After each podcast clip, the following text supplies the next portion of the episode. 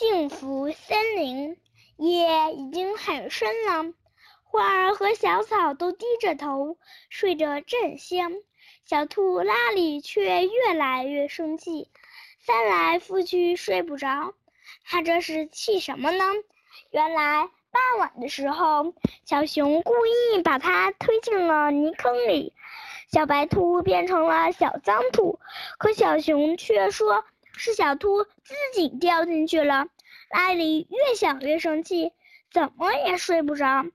突然，她想起来自己前天说小乌龟是全森林里最笨的小动物，当时小乌龟气得直掉眼泪。小兔不光不道歉，还和大家一起笑话他。看来被欺负的是被欺负，真是一件难受的事啊！拉里十分愧疚，决定他决定明天向小乌龟道歉。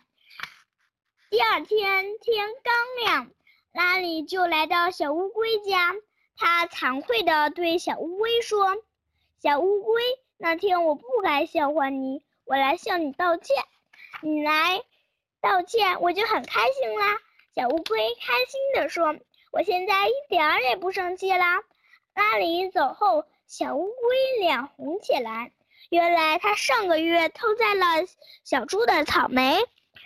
小小猪问起来的时候，他不但不承认，还说小猪是小气鬼。于是小乌龟跑去小猪家道歉：“小猪。”其实那天是我偷摘了你的草莓，对不起，我不该偷摘你的草莓，更不应该说你是对不起。没关系，小猪说，我现在一点儿也不生气了。小乌龟走后，小猪脸也红起来，他想到自己上周把小熊种的菜踩坏了，自己不但不道歉，还打了小猪，还打了小熊，小。猪立即向小熊家走去。傍晚，小兔拉里正在院子里浇花。